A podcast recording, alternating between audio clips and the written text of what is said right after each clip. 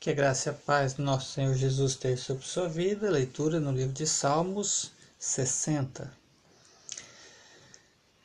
Tu nos rejeitaste e nos dispersaste, ó Deus. Tu derramastes a tua ira, restaura-nos agora.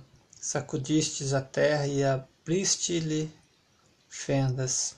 Repara suas brechas, pois ameaça desmoronar-se. Fizeste passar o teu povo por tempos difíceis. Deste-nos de, deste-nos um, deste-nos um vinho estonteante, mas aos que te temem deste um sinal para que fugissem das flechas. Salva-nos com a tua mão direita e responde-nos para que sejam libertos Sejam libertos aqueles a quem amas.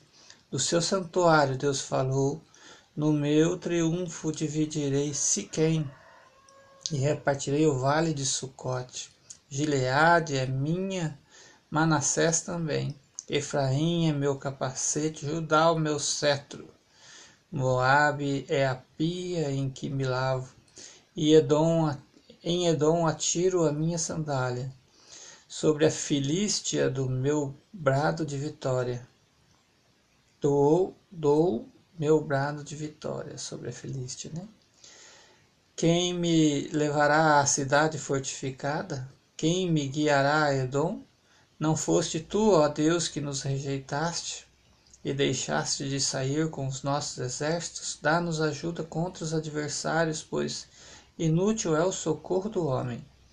Com Deus conquistaremos a vitória e Ele pisoteará os nossos adversários.